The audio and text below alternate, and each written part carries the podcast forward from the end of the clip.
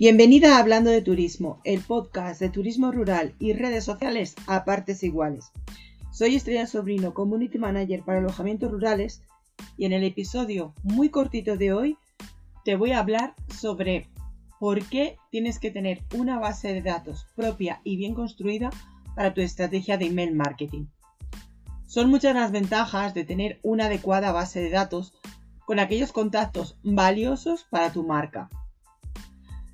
Apunta, las listas con contactos verdaderos son muy valiosas. Si compras contactos, ojo, no compres contactos, tus emails llegarán a destinatarios que no se suscribieron y tus correos pasarán directo a spam. Así que evita esta acción. Invierte tiempo en segmentar tus contactos en categorías tales como ubicación, intereses, compras, comportamientos y todos aquellos puntos de contacto que hagan valioso a tus suscriptores.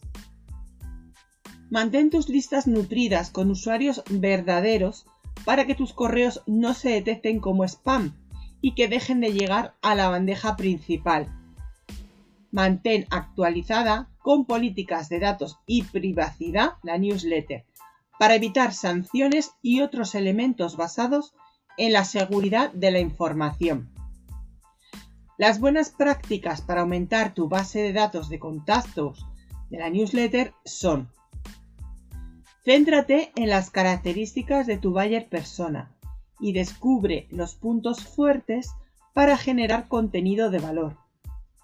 Genera materiales relevantes para tus suscriptores, como por ejemplo una guía de lo que pueden ver o hacer en la zona hecha por ti en vídeo, contándolo y viviendo cada experiencia. O unos tickets descuento. Clasifica y segmenta tu lista de contactos de acuerdo a diferentes necesidades.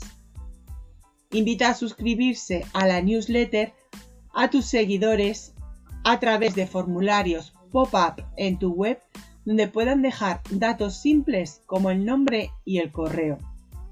En tus redes sociales, haz publicaciones animando a tus seguidores a que se suscriban a tu newsletter.